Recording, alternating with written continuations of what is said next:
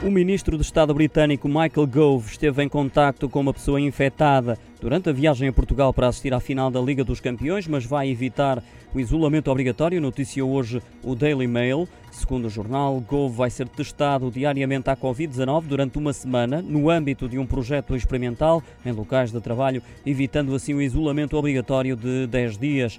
Gove foi forçado a abandonar uma reunião com o primeiro-ministro Boris Johnson e líderes das outras nações do Reino Unido no dia de ontem, depois de ter recebido um alerta da aplicação de telemóvel de que teve de contacto com uma pessoa infectada.